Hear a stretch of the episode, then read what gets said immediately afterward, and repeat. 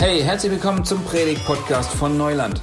Wir freuen uns, dass du eingeschaltet hast und hoffen, dass du dir von der folgenden Predigt gut was mitnehmen kannst für deine Beziehung zu Gott und für dein Leben. Was macht Kirche eigentlich aus? Das ist eine gute Frage. Und ich weiß nicht, wie ihr diese Frage beantworten würdet.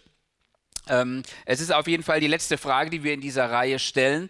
Big Church, wo wir uns einfach mal darüber äh, Gedanken gemacht haben, wie Nadine das gerade schon super eingeleitet hat. Also wozu eigentlich heute noch Kirche? Ist nicht total das veraltete Ding, was eigentlich weg kann? Braucht man das heute noch? Und wir haben uns diese Fragen gestellt und heute wollen wir einfach nochmal überlegen, was macht eigentlich Kirche aus? Und ich weiß nicht, wie, wie du diese Frage beantworten würdest. Vielleicht würdest du sagen, naja, also Kirche, das ist, ähm, braucht einen Gottesdienst. Und irgendwie auch Räume, ja, oder, oder vielleicht ähm, braucht Events, irgendwie Programm, da muss irgendwas passieren und so weiter. Und das war auch, als wir ähm, vor ungefähr vier Jahren hier angefangen haben, als, äh, mit, mit Gemeinde zu gründen, ähm, waren wir ein ganz kleiner Haufen, ja, fünf Leute oder sechs, die da zusammensaßen und wir haben gesagt, wir wollen jetzt Gemeinde gründen oder wir sind jetzt Gemeinde. Und Leute sind gekommen und haben gefragt, ja, wann feiert ihr den Gottesdienst? So, äh, haben wir nicht. Ja, und, und also habt ihr irgendwie Räume? Nee, haben wir auch nicht. Ja, aber, und du hast schon dieses große Fragezeichen im Kopf gesehen. Ähm, hä, wie, also wie könnt ihr denn dann Gemeinde, wie könnt ihr Kirche sein, wenn ihr all diese Dinge nicht habt? Und deswegen diese Frage, was macht denn Kirche eigentlich zur Kirche? Was macht denn Gemeinde eigentlich im, im Grunde genommen nochmal aus? Und wenn wir in die Bibel schauen, in den zweiten Teil der Bibel, dann ähm, im Neuen Testament, bekommen wir viele Bilder von den Autoren des Neuen Testaments ähm, vorgestellt, um das zu erklären, was dieses Ding Gemeinde oder Kirche eigentlich ist. Also ein Bild ist zum Beispiel das Bild eines Körpers. Ja, vor zwei Wochen, der Christian hat uns das schön dargestellt. Er hat gesagt, Jesus läuft jetzt nicht mehr über die Welt, aber er hat seine Gemeinde hier gelassen und sie ist jetzt sein Leib. Das ist das, wie, wie uns das gesagt wird. Wir sind der Körper und jeder einzelne davon ist jetzt quasi ein Glied an diesem Körper. Das wäre quasi mal ein Bild. Ein anderes Bild ist das Bild der Herde. Ja, Gemeinde als so eine, so eine Schafherde und es gibt einen, einen Hirten, der diese Schafe leitet. Also das ist dann Jesus, der sie leitet. Ähm, oder es gibt dieses Bild des Tempels dass Gemeinde ein Tempel ist und, und, zwar bestehend aus lebendigen Steinen. Also jeder, der Teil dieser Gemeinde ist, ist quasi ein, ein, ein Stein auf Füßen und da, wo diese Steine zusammenkommen, da ist der Tempel Gottes quasi. Ne? Also ist ein, ein anderes Bild. Aber das Bild, das mit Abstand am allerhäufigsten gebraucht wird, ist das Bild der Familie. Also Achtung, jetzt wird es ein bisschen, bisschen Bible-nerdig, okay? Im Neuen Testament das, das Wort, das am allermeisten genutzt wird, um Christen anzusprechen, ist das griechische Wort Adelphoi und das heißt Geschwister oder Brüder. Also je nachdem, was für, für eine Übersetzung lest, ist, ist, im Griechischen genau das gleiche Wort. Brüder oder Geschwister. Ja, das kommt über 340 Mal vor. Das heißt, wenn die, wenn die Autoren vom Neuen Testament darüber reden, was es bedeutet, zu Jesus zu gehören, dann ist eines der wichtigsten Dinge, die, die sie damit betonen, ist es, du gehörst jetzt zur Familie Gottes. Okay? Und dabei wird, werden zwei Bilder häufig benutzt. Einmal so dieses, Gebild, dieses Bild der neuen Geburt. Das heißt, wenn jemand jetzt ähm, dazu kommt, dass er Jesus nachfolgt, dann, dann, spricht die, dann spricht die Bibel davon, da wird jemand wie neu geboren. Und ich meine, neu geboren wird man ja nicht im luftleeren Raum, sondern innerhalb einer Familie. Oder es wird das Bild von Adoption benutzt. Ja, du als Mensch wirst schwupps in eine Familie rein adoptiert. Du wirst jetzt an der Stelle, wo du sagst, Jesus, ich will dir folgen, wirst du in die Familie Gottes rein adoptiert. Und da finden wir ganz, ganz viele Verse ähm, im Neuen Testament dazu. Ich habe euch einen mal mitgebracht, und zwar aus dem Römerbrief. Da heißt es, alle, die sich von Gottes Geist leiten lassen, sind seine Söhne und Töchter. Also haben wir dieses Bild von Geschwistern wieder. Ne? Denn der Geist, den ihr empfangen habt, macht euch nicht zu Sklaven, sodass ihr von neuem in Angst und Furcht leben müsstet. Er hat euch zu Söhnen und Töchtern gemacht. Und durch ihn rufen wir, wenn wir beten, aber Vater. Das heißt, wenn die Autoren vom Neuen Testament uns helfen wollen zu verstehen, was es bedeutet, Christ zu werden oder Christ zu sein, dann nutzen sie dieses Wort von der Adoption oder dieses Bild von der Adoption. Und bei Adoption geht es immer, es geht immer um eine Beziehung, ne? um eine Eltern-Kind-Beziehung. Das heißt, da sind Eltern, die adoptieren ein Kind in ihre Familie. An der Stelle, wo du adoptiert wirst, bist du auf einmal Teil einer neuen Familie. Du hast jetzt Eltern und du hast meistens auch Geschwister. Und was jetzt natürlich, also das ist so, das ist so ein Package-Deal, den du dann kriegst, ja. Also du kriegst die komplette Familie. Das ist so wie wenn du dir eine Skiausrüstung kaufst im Package-Deal. Ja, da sind dann Stöcke und Skier und Stiefel und wahrscheinlich das war es dann dabei, ne? So, und dann kannst du jetzt auch nicht sagen, ja, ich hätte jetzt heute gerne nur mal die Stöcke, ja, weil die haben da einen viel besseren Preis in dem Paket. Das geht nicht. Und genauso ist es auch bei Adoption. Du kannst jetzt nicht sagen, Mama, Papa, ich finde euch total klasse, aber hey, den Rest, den will ich nicht. Also ich nehme nur euch, aber meine Geschwister will ich nicht, ja? Also dem Jackals geht es vielleicht manchmal so, ja, meinem ältesten Sohn, der sagt vielleicht auch mal, ich finde euch als Eltern ganz in Ordnung, aber meine Brüder, auf die würde ich gerne öfter mal verzichten. Funktioniert natürlich nicht. Und das Gleiche ist es natürlich innerhalb von Gemeinde. Du wirst adoptiert in eine Gemeinde. Das heißt, Jesus ging ans Kreuz, um uns zu erlösen, um uns zu retten. Und er zahlte für uns und er gab sich hin, ähm, damit wir Kinder Gottes werden können. Okay, wir, Jesus hat uns auch gerettet, damit wir in eine Familie adoptiert werden. Und wir leben jetzt in einer Familie, in der Familie Gottes, mit Menschen, die das genauso erlebt haben wie du, die eine Rettung erlebt haben wie du und die jetzt Gott zum Vater haben. Und dadurch hast du auf einmal viele Geschwister. Und ich möchte mit euch ähm, einen kleinen Text lesen aus dem Markus-Evangelium. Also wir haben ja so vier Berichte über das Leben von Jesus. Ähm, das ist Matthäus, Markus, Lukas und Johannes. Die findet man am Anfang im, im, zweiten Teil der Bibel, im Neuen Testament. Und die schreiben einfach aus unterschiedlichen Perspektiven über das Leben von Jesus. Und ähm, Markus beschreibt uns hier eine Geschichte, in der Jesus mit seinen Jüngern zusammen in einem Haus saß. Und wenn wir jetzt Jünger hören, ja, dann geht es nicht nur um, um diese zwölf Apostel, um diese zwölf Jünger, sondern das war immer ein ziemlich Riesenhaufen, der da mit ihm unterwegs war. Okay? Das werden wir auch gleich sehen. Dieses Haus war knalle voll mit Nachfolgern von Jesus. Okay, und ich lese euch diesen Text mal vor. Da heißt es, inzwischen waren Jesu Mutter und seine Geschwister gekommen. Sie blieben vor dem Haus stehen und schickten jemand zu ihm, um ihn zu rufen. Die Menschen saßen dicht gedrängt um Jesus herum, als man ihm ausrichtete, Deine Mutter und deine Brüder und Schwestern sind draußen und wollen dich sprechen. Und kann mir so vorstellen, irgendwie bildlich, dass jetzt Leute schon irgendwie so ein bisschen zur Seite rücken, damit Jesus entweder nach draußen gehen kann oder die, die Familie von ihm reinkommen kann, weil es ja was Ehrenwertes, wenn man jetzt zur Familie von diesem großartigen Lehrer gehört. Aber dann sagt Jesus, wer ist meine Mutter und wer sind meine Geschwister? erwiderte Jesus. Er sah, er sah die an, die rings um ihn herum saßen und fuhr fort, seht, das sind meine Mutter und meine Geschwister. Denn wer den Willen Gottes tut, der ist mein Bruder, meine Schwester und meine Mutter.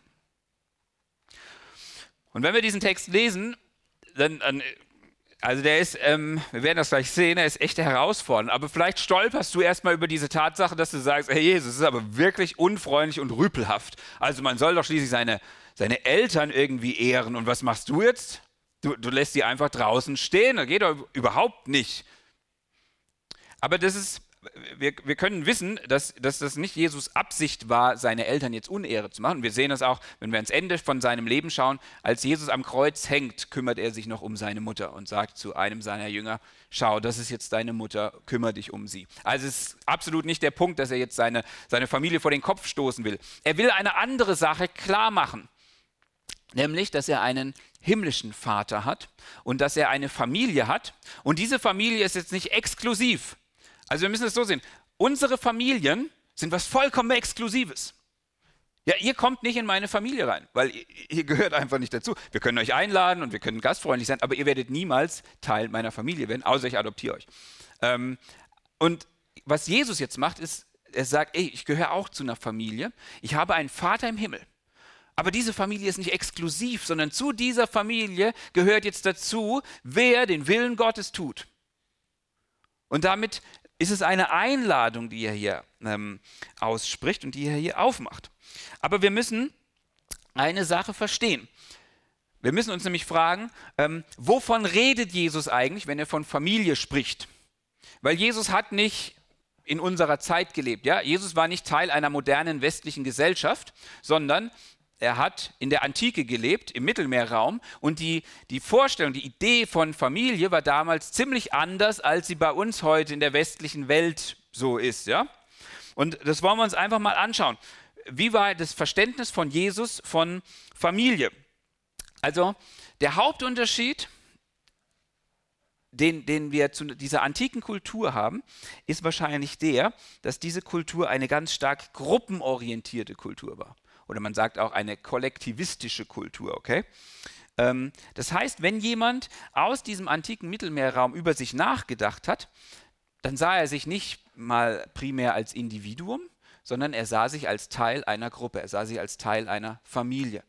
Ja, es, also es, diese Familienlinien, das war das, was dir in großem Maße Identität gegeben hat. Deswegen wird auch immer nach den Vätern gefragt. Ja, wenn ihr so mal in der Bibel liest, da heißt es ganz oft, ähm, keine Ahnung, äh, Isaak, Ben, Abraham. Also Ben steht dann immer für Sohn. Ihr findet das auch noch in nordischen Ländern, das finde ich total cool. Ich weiß gar nicht, ob das bei euch vielleicht auch so ist, ne? mit diesem Son.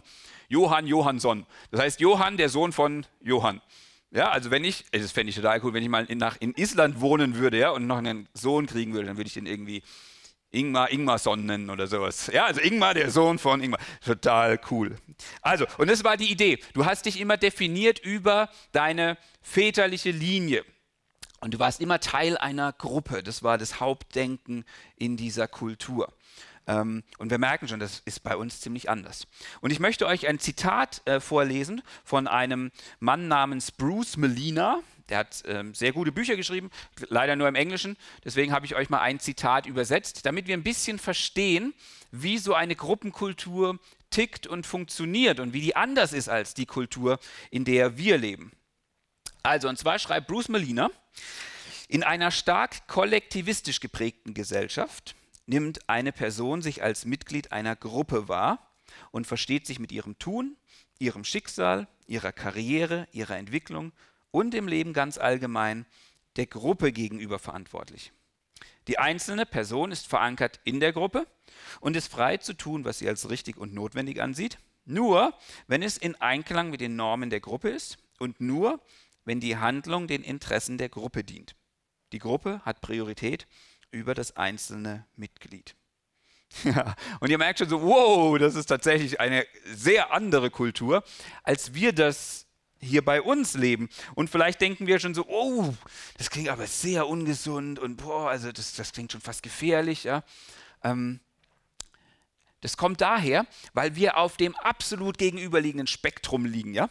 Also wenn hier die kollektivistischen Gesellschaften sind, dann sind wir total auf der gegenüberliegenden Seite in einer vollkommen hardcore individualisierten Gesellschaft. Okay? Wir sehen uns primär als Individuen. Also es geht uns um uns. Und sekundär, also vielleicht sekundär, ja, also ganz vielleicht, so ab und zu mal, so ein bisschen als Teil einer Gruppe, aber mh, mm, eher, eher seltener mal, ja. Das ist unser Denken. Aber diese, diese Arten von kollektivistischer, also von Gruppenkultur, die findest du noch auf der Welt, zum Beispiel in, in Korea, ja, das wäre so ein Beispiel, oder im, im, in fernöstlichen Ländern oder auch in Afrika oder in arabischen Ländern oder in, in Südamerika oder also eigentlich findest du sie auf der ganzen Welt, außer in unserer Kultur.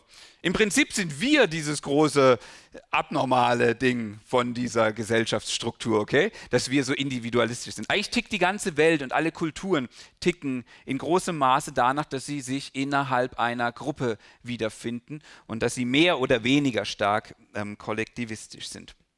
Aber für uns ist diese Vorstellung von einer kollektivistischen Gesellschaft trotzdem irgendwie fremd und und ungesund, weil es gegen so viel läuft, was wir schätzen und was wir Wert geben. Ne? Und ich denke, in, in allererster Instanz ist es unser großer Wert von persönlicher Freiheit. Also unsere persönliche Freiheit steht im Endeffekt für uns über allem und das ist ja auch definitiv auch Gutes. Aber das bringt natürlich auch ähm, negative Dinge mit sich, wenn man das ins Extrem tut, äh, führt. Ja, also wir haben so Sprichwörter wie tu, was dir gut tut, be true to yourself, umgib dich mit Menschen, die dir weiterhelfen oder, oder wie Frank Sinatra das gesungen hat, ja, I did it my way.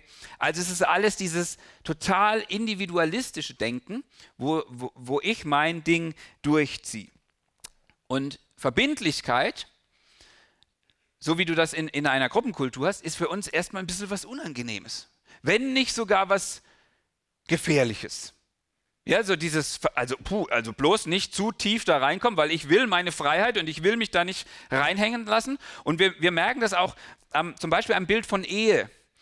Ja, das wird für viele immer ähm, unglaublicher zu sagen, mein ganzes Leben lang bleibe ich jetzt bei einer Person. Nee, also ja, bis der Tod uns scheidet, aber was ist, wenn wir uns vorher nicht mehr verstehen? Also da muss es doch irgendwie so eine Exit-Strategie geben. Also ich, ich muss da irgendwie rauskommen können oder, oder wenn wir beide keine Lust mehr aufeinander haben, dann müssen wir doch auch mal irgendwie äh, da rauskommen können und so.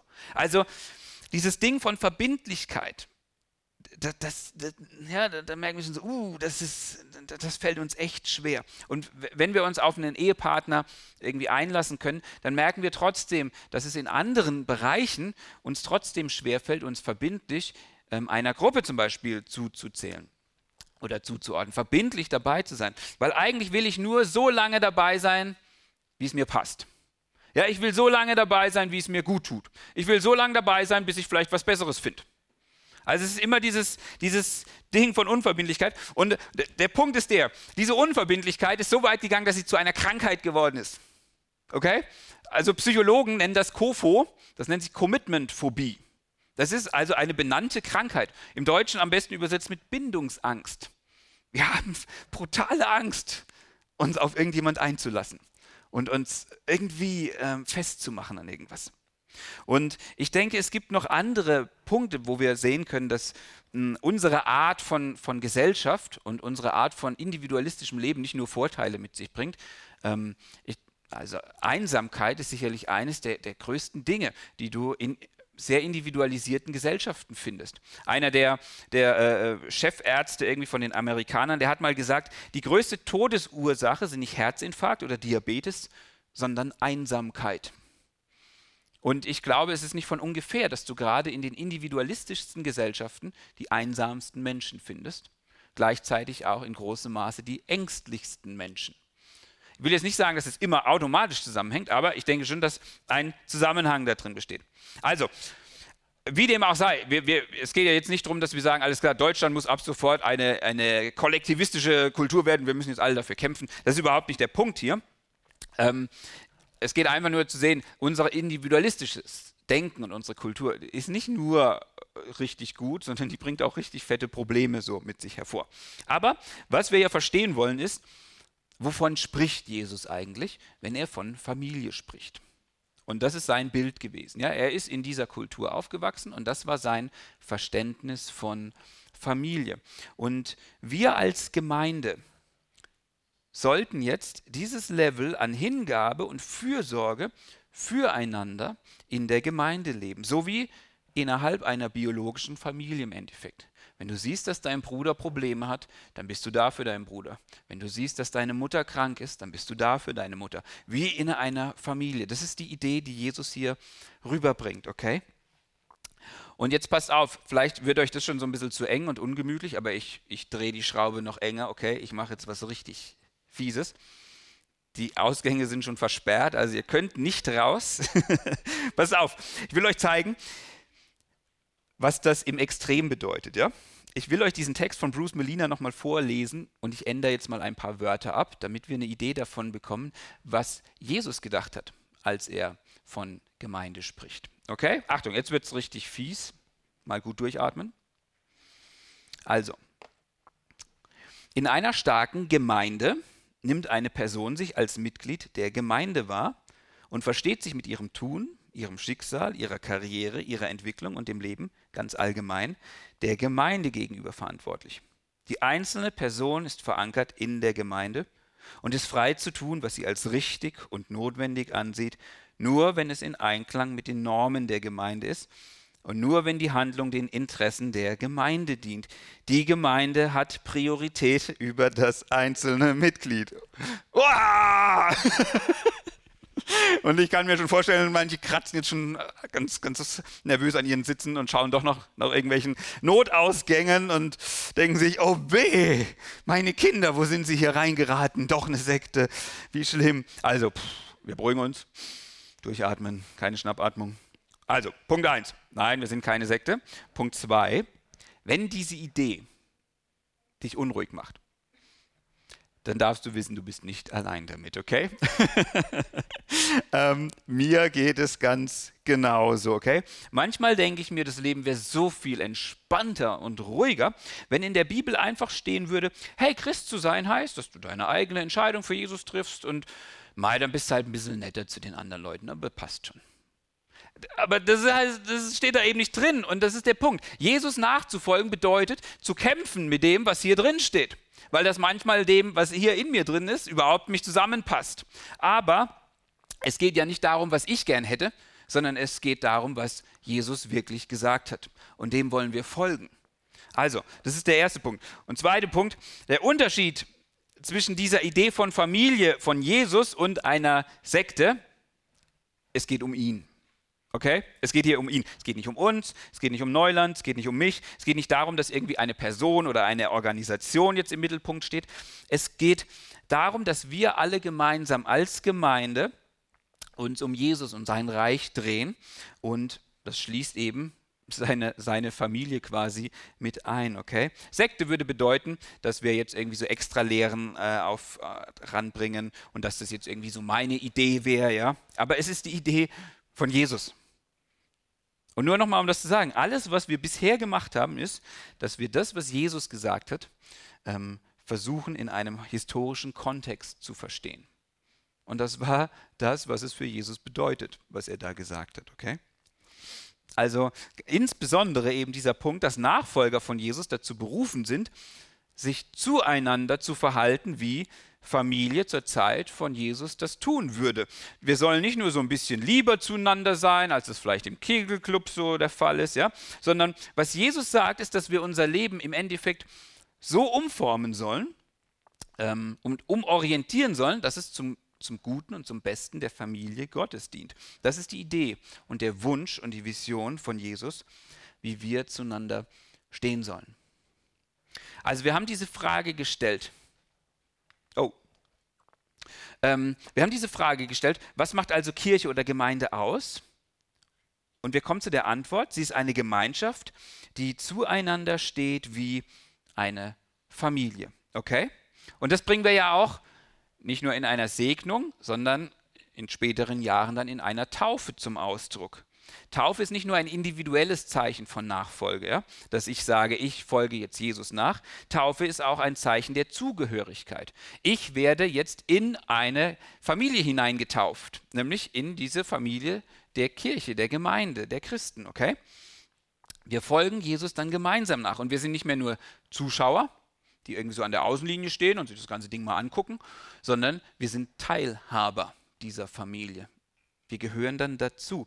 Der amerikanische Pastor Rick Warren hat es schön gesagt. Er hat gesagt, es geht nicht nur darum, also er hat dieses englische Wortspiel aus Believer und Belonger genommen. Und er hat gesagt, also wir sind, es geht nicht nur darum, dass wir Believer sind, also dass wir Gläubige sind, sondern wir sollen auch Belonger sein. Wir sollen Teilhaber sein. Wir, wir gehören dazu. Wir sind berufen, Teil dieser Gemeinde zu sein. Und es geht nicht nur um individuelle Rettung, so cool, jetzt bin ich safe, sondern wir sind gerettet, um Teil einer Familie zu sein. Das ist die Idee von Gott. Und ich weiß nicht, wie es euch jetzt damit geht. Ja, für, für manche bricht vielleicht so schon voll der kalte Schweiß aus und denkt euch so, oh, was ist mit meiner Freiheit? Meine Freiheit. Also das ist mir viel zu eng, ja, also boah, da, da, da, pff, ich bin da raus ähm, und, und, und bloß nicht zu eng. Für andere von euch ist es vielleicht so, dass da Wunden sind aus der Vergangenheit, dass ihr euch mal auf sowas eingelassen habt und dann seid ihr verletzt worden. Und ihr sagt, ich habe das einmal gemacht und nie wieder. Mir kommt niemand mehr so nah. Vielleicht sind andere da, die sagen, nee, ey, ich brauche sowas auch gar nicht. Also ja, ich habe mich bekehrt, alles gut. Ich, ich habe meinen Weg mit Jesus gemacht. ähm, ich kann meinen Glauben alleine leben. Hört man auch öfter mal. Der Punkt ist, das funktioniert nicht. Du kannst deinen Glauben nicht alleine leben. Also stell dir ein Kind vor, stell dir den kleinen Joke vor, der so, der so aus der Jule rauskrabbelt und dann sagt, also mal angenommen, er könnte reden, und so sagt, ey, danke, dass du mich auf die Welt gebracht hast, aber ich komme jetzt ganz gut alleine klar. Nein! Was würde passieren? Er würde sterben. Was passiert mit einem Christen, der sagt, ich komme gut alleine klar? Er wird sterben. Er kommt nicht ohne seine Familie aus. So krass das ist, geistlich gesehen funktioniert es ganz genauso. Der, der große englische Prediger äh, Charles Spurgeon, der hat das äh, sehr humorvoll so gesagt. Er hat gesagt, zwei Dinge können wir nicht allein, heiraten und Christ sein. Also es wäre total absurd zu sagen, hey, ich bin so ein guter Ehemann und äh, ich ich habe zwar keine Frau, aber ich bin voll gut und meine Partnerin, die, die fühlt sich total, ich habe zwar keine, aber also hey, nehmt euch mal alle ein, ein Beispiel an mir. Das funktioniert nicht. Ich, ich, kann nicht. ich kann nicht verheiratet sein ohne Partner. Und genauso sagt er, du kannst nicht Christ sein allein.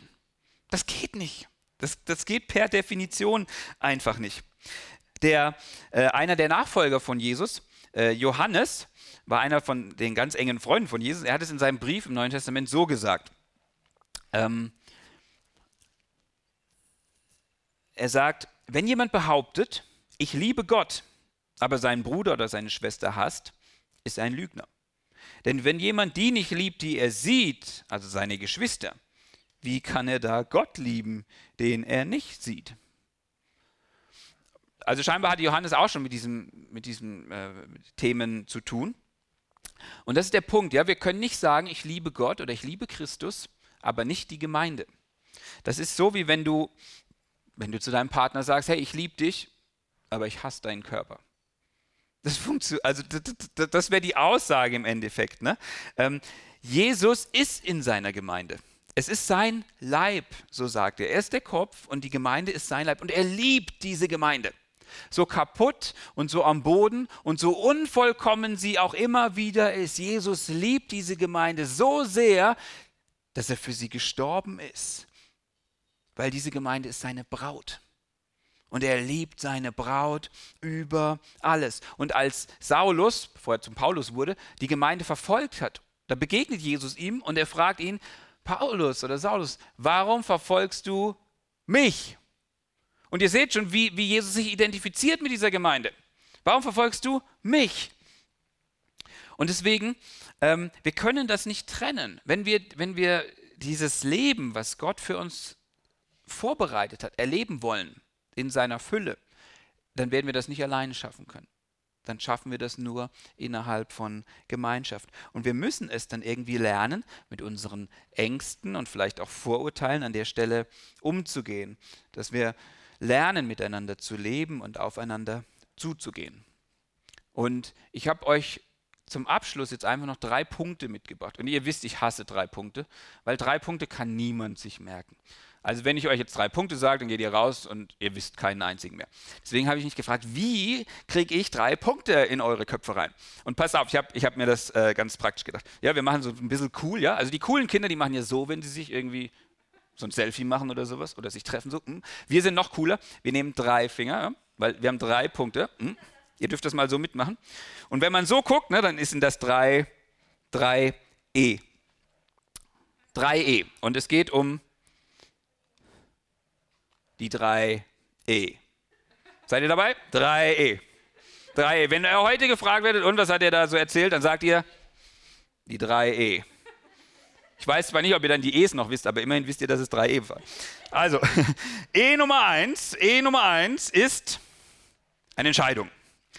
Wir treffen eine Entscheidung, zusammen zu sein. Wenn wir Kirche erleben wollen, wenn wir Gemeinde erleben wollen, wie Gott sich das gedacht hat, dann braucht es eine Entscheidung, dass wir sagen, ja, ich bin dabei. Ich will hier ein Teil davon sein. Wir müssen Gemeinschaft zu einer Priorität in unserem Leben werden lassen, okay? Und wenn ich jetzt davon rede, von Gemeinschaft, rede ich jetzt nicht alleine davon, dass wir hier alle zwei Wochen mal im Gottesdienst zusammenkommen. Ähm, wir haben jetzt leider nicht die Zeit, ja, mir wurde schon immer gesagt, ich predige viel zu lang, deswegen kann ich das jetzt leider nicht mehr mit reinnehmen. Aber wenn ihr mal gucken würdet, Apostelgeschichte 2, da wird so die erste Gemeinde beschrieben und die wird dann beschrieben, was sie alles gemacht haben. Und das sind ein paar Verse und das Wort, was euch entgegenhüpft, ist miteinander. Die haben alles miteinander gemacht, ja? Die haben zusammen gegessen, die haben zusammen gebetet, die haben zusammen gefeiert, die haben zusammen Gottesdienst gefeiert. Die waren die ganze Zeit zusammen und keine Ahnung, äh, keine Angst. Also das ist jetzt nicht das Ziel, was wir haben, dass wir jetzt sagen, wir wollen jetzt jeden Tag alle zusammen sein. Nein, okay, ihr könnt euch schon wieder beruhigen. Aber wir, wir sehen so, wie das ganze Ding angefangen hat. Und die hatten ein Ja zur Gemeinschaft. Und wir müssen uns überlegen, wie das für uns heute aussehen kann. In unserer Kultur, in unserer Gesellschaft, okay? Und ich will es mal so sagen, ein Minimum, was wir wahrscheinlich, zu dem wir mal Ja sagen müssen, damit wir in irgendeiner Form, dass diese Idee von Gemeinde eine Chance hat, dass wir das erleben können, um was es da geht, ähm, ist, dass wir wenigstens mal alle 14 Tage zum Gottesdienst und in unseren kleinen Gruppen zusammenkommen. Ja, also wir haben, für alle, die es nicht wissen, wir haben alle Woche treffen wir uns so in kleinen Gruppen, wo wir einfach zusammenkommen, äh, Gemeinschaft haben, miteinander auch Bibel lesen und beten und einfach miteinander Leben teilen, sagen wir immer.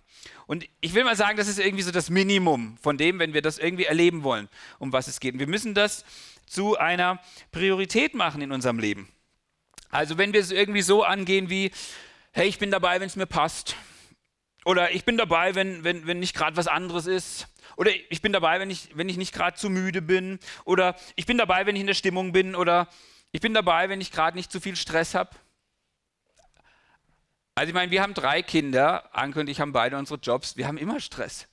Wenn wir nach der Devise leben würden, dann wäre ich vielleicht an Weihnachten mal dabei, so vielleicht, ne? Das könnte auch stressig werden.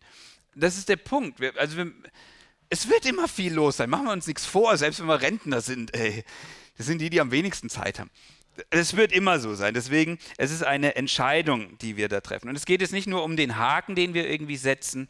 Ihr wisst das, ja, wir reden hier oft über den Haken, um den es definitiv nie geht, sondern wir wollen miteinander wachsen und vorwärts gehen und Leben teilen. Und die Tiefe von einer Beziehung ist immer davon abhängig, also von meiner Bereitschaft abhängig, mich in die Beziehung zu investieren. Und das fängt damit an, dass ich ein Ja habe und dass ich eine Entscheidung für Gemeinschaft für Gemeinde treffe. Also unsere drei E. E Nummer eins, die Entscheidung. E Nummer zwei ist die Erwartung. Wir brauchen gesunde Erwartungen, wenn wir in diese Gemeinschaft reingehen, okay? Ähm, wenn wir diese Art von Gemeinschaft auch erleben wollen, die Gott sich für uns vorstellt, dann, dann, dann müssen wir unsere idealisierten Vorstellungen, die wir manchmal haben, müssen wir irgendwie so weglassen. Ja, also mir geht so, ich, ich stelle mir dann Gemeinschaft oft so vor, so das ist so total die hipster coole Clique, die voll am Abfeiern ist und gleichzeitig total in der Tiefe ist und jeder teilt so voll sein Leben und es ist einfach quasi schon so, boah, ich bin voll da und ihr, ihr seid so super und ihr kennt mich, ja, und wenn es mir schlecht geht, dann ruft ihr sofort an, weil ihr wisst irgendwie übernatürlich, dass es mir gerade schlecht geht. Und wenn es sich gut geht, ja, dann feiert ihr eine Party für mich und ihr müsst immer genauso sein, wie ich es äh, quasi erwarte. Und ähm, das ist so meine idealisierte Vorstellung von Gemeinschaft. Und wir brauchen eine gesunde Erwartung von Gemeinschaft. Dietrich Bonhoeffer, er hat so ein kleines Buch geschrieben über Gemeinschaft, das ist der Hammer. Und er hat ähm, folgendes Zitat da drin, schreibt er. Er sagt, wer seinen Traum von einer christlichen Gemeinschaft mehr liebt als die christliche Gemeinschaft selbst, der wird zum Zerstörer jeder christlichen Gemeinschaft. Und ob er es persönlich noch so ehrlich, noch so ernsthaft und hingebend meinte. Gott hasst die Träumerei, denn sie macht stolz und anspruchsvoll. Wer sich das Bild einer Gemeinschaft erträumt, der fordert von Gott, von dem anderen und von sich selbst die Erfüllung. Und dieses Zitat trifft mich echt voll, weil das bin ich. Ich bin so ein Träumer, der von der perfekten Gemeinschaft träumt. Und wir wollen diese Gemeinschaft als was Perfektes erleben, die uns total berührt und, und, und irgendwie unsere Sehnsüchte stillt und uns bedient. Und was aber passiert, wenn das dann nicht der Fall ist, ist, dass wir dann enttäuscht sind. Dass wir sagen, die anderen sind doof, weil die kapieren es einfach nicht und, und die machen einfach nicht mit und die sind ich will mit denen gar nichts mehr zu tun haben, du wirst bitter und ziehst dich zurück. Und das ist das, was, was Bonhoeffer sagt. Du wirst zum Zerstörer dieser Gemeinschaft, weil du deine Ideale liebst und nicht die Gemeinschaft um ihrer selbst willen liebt, okay? Und wir müssen das erkennen. Wir sind nicht perfekt. Ja? Wir sind voller schlechter Angewohnheiten, wir sind sündig, wir brauchen Gnade, wir brauchen Vergebung, ähm, wir können nicht perfekt lieben. Das heißt, wir sind eine total unvollkommene Gemeinschaft die aber trotzdem ein Ja zueinander hat und die miteinander vorwärts geht, in dem Wissen, wir sind unvollkommen, wir lernen alle und wir wachsen alle. Okay, und jetzt kommt es zum letzten E. Wisst ihr noch das erste E? Entscheidung. Und das zweite E? Wow. Und das dritte E in unserer 3E-Runde ist die Einstellung. Damit wir eine gute Gemeinschaft erleben und als Gemeinde zusammenleben können, brauchen wir eine dienende Einstellung. Okay?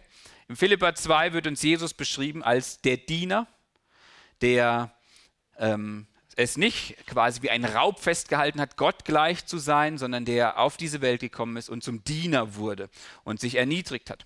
Und Paulus ruft uns auf und sagt, hey, ich möchte, dass ihr im Umgang genauso die gleiche Einstellung habt wie Jesus, ja? Dass ihr füreinander sorgt, dass ihr füreinander dient. Und oftmals, wenn wir jetzt ehrlich sind und uns reinschauen, weiß nicht, wie es euch geht, aber vielleicht kommen wir öfter mal so mit dieser Einstellung, mal schauen, was da heute für mich drinnen ist, ja? Und du setzt dich erstmal so rein. Hm. Und alle, die jetzt so da sitzen, machen schnell ihre Arme unter. So, nee, nee, so sitzt sie nicht. Aber so dieses, mal gucken, was da für mich rauskommt. Ja, und wenn es gut ist, dann bin ich dabei. Und wenn nicht, ja, dann klinke ich mich halt aus. Dann ist das nichts für mich so. Aber das ist nicht die Einstellung, die Jesus hatte. Jesus und, und zu der Paulus uns auch ermutigt. Er hat gesagt, geh, geh in diese Gemeinschaft und überleg dir, wie, wie kann ich dienen? Ja, was, ich habe nicht viel, aber was kann ich geben? Ähm, wie kann ich dienen? Was habe ich anzubieten? Wen kann ich ermutigen? Für wen kann ich beten? Für wen kann ich ein Segen sein? Also anstatt zu erwarten, dass alle anderen sich für mich hingeben, möchte ich lernen, mit Hilfe des Heiligen Geistes für den anderen zu leben, für ihn da zu sein und diese Einstellung auch immer mehr einzuüben. Und ich kann euch versprechen, wenn wir anfangen, das so zu machen, dann werden wir genau diese Art von Gemeinschaft über die Dauer auch erleben. Diese Gemeinschaft, die wir brauchen und nach der wir uns sehnen ähm, und die uns auch erfüllen wird und wo wir Heimat wirklich finden werden. Und das wird passieren an der Stelle, wo jeder von uns sich auch auf diese drei E's mal einlässt. Ja? Also eine Ja zur Gemeinschaft, diese Entscheidung, gesunde Erwartungen und das dritte, die dienende Einstellung. Okay, also wir brauchen einander wie Familie, die füreinander da ist. Und ich möchte euch irgendwie einladen, ich wünsche mir voll, dass wir da mutig sind. Ich will nicht sagen, eine Gegenkultur zu, zu leben, weil gegen, das hört sich immer so blöd an, sondern eine alternative Kultur zu einer vollkommen individualistischen Gesellschaft.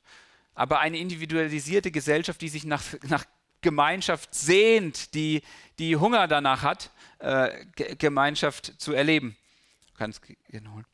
Ähm, und ich möchte euch da irgendwie Mut machen und dazu einladen, dass wir zusammen als Gemeinde ähm, uns diese Frage stellen, wie kann diese Gemeinschaft heute im 21. Jahrhundert für uns aussehen? Wie kann das funktionieren? Und dass wir uns auch quasi unseren individuellen Ängsten und Sorgen, die uns da definitiv begegnen, jedem Einzelnen von uns, wie können wir damit umgehen, um äh, Gemeinde zu sein? Und ich möchte euch ermutigen, lasst uns offen sein, lasst uns mutig sein und lasst uns Lasst uns Kirche sein. Das war der Predigt-Podcast von Neuland.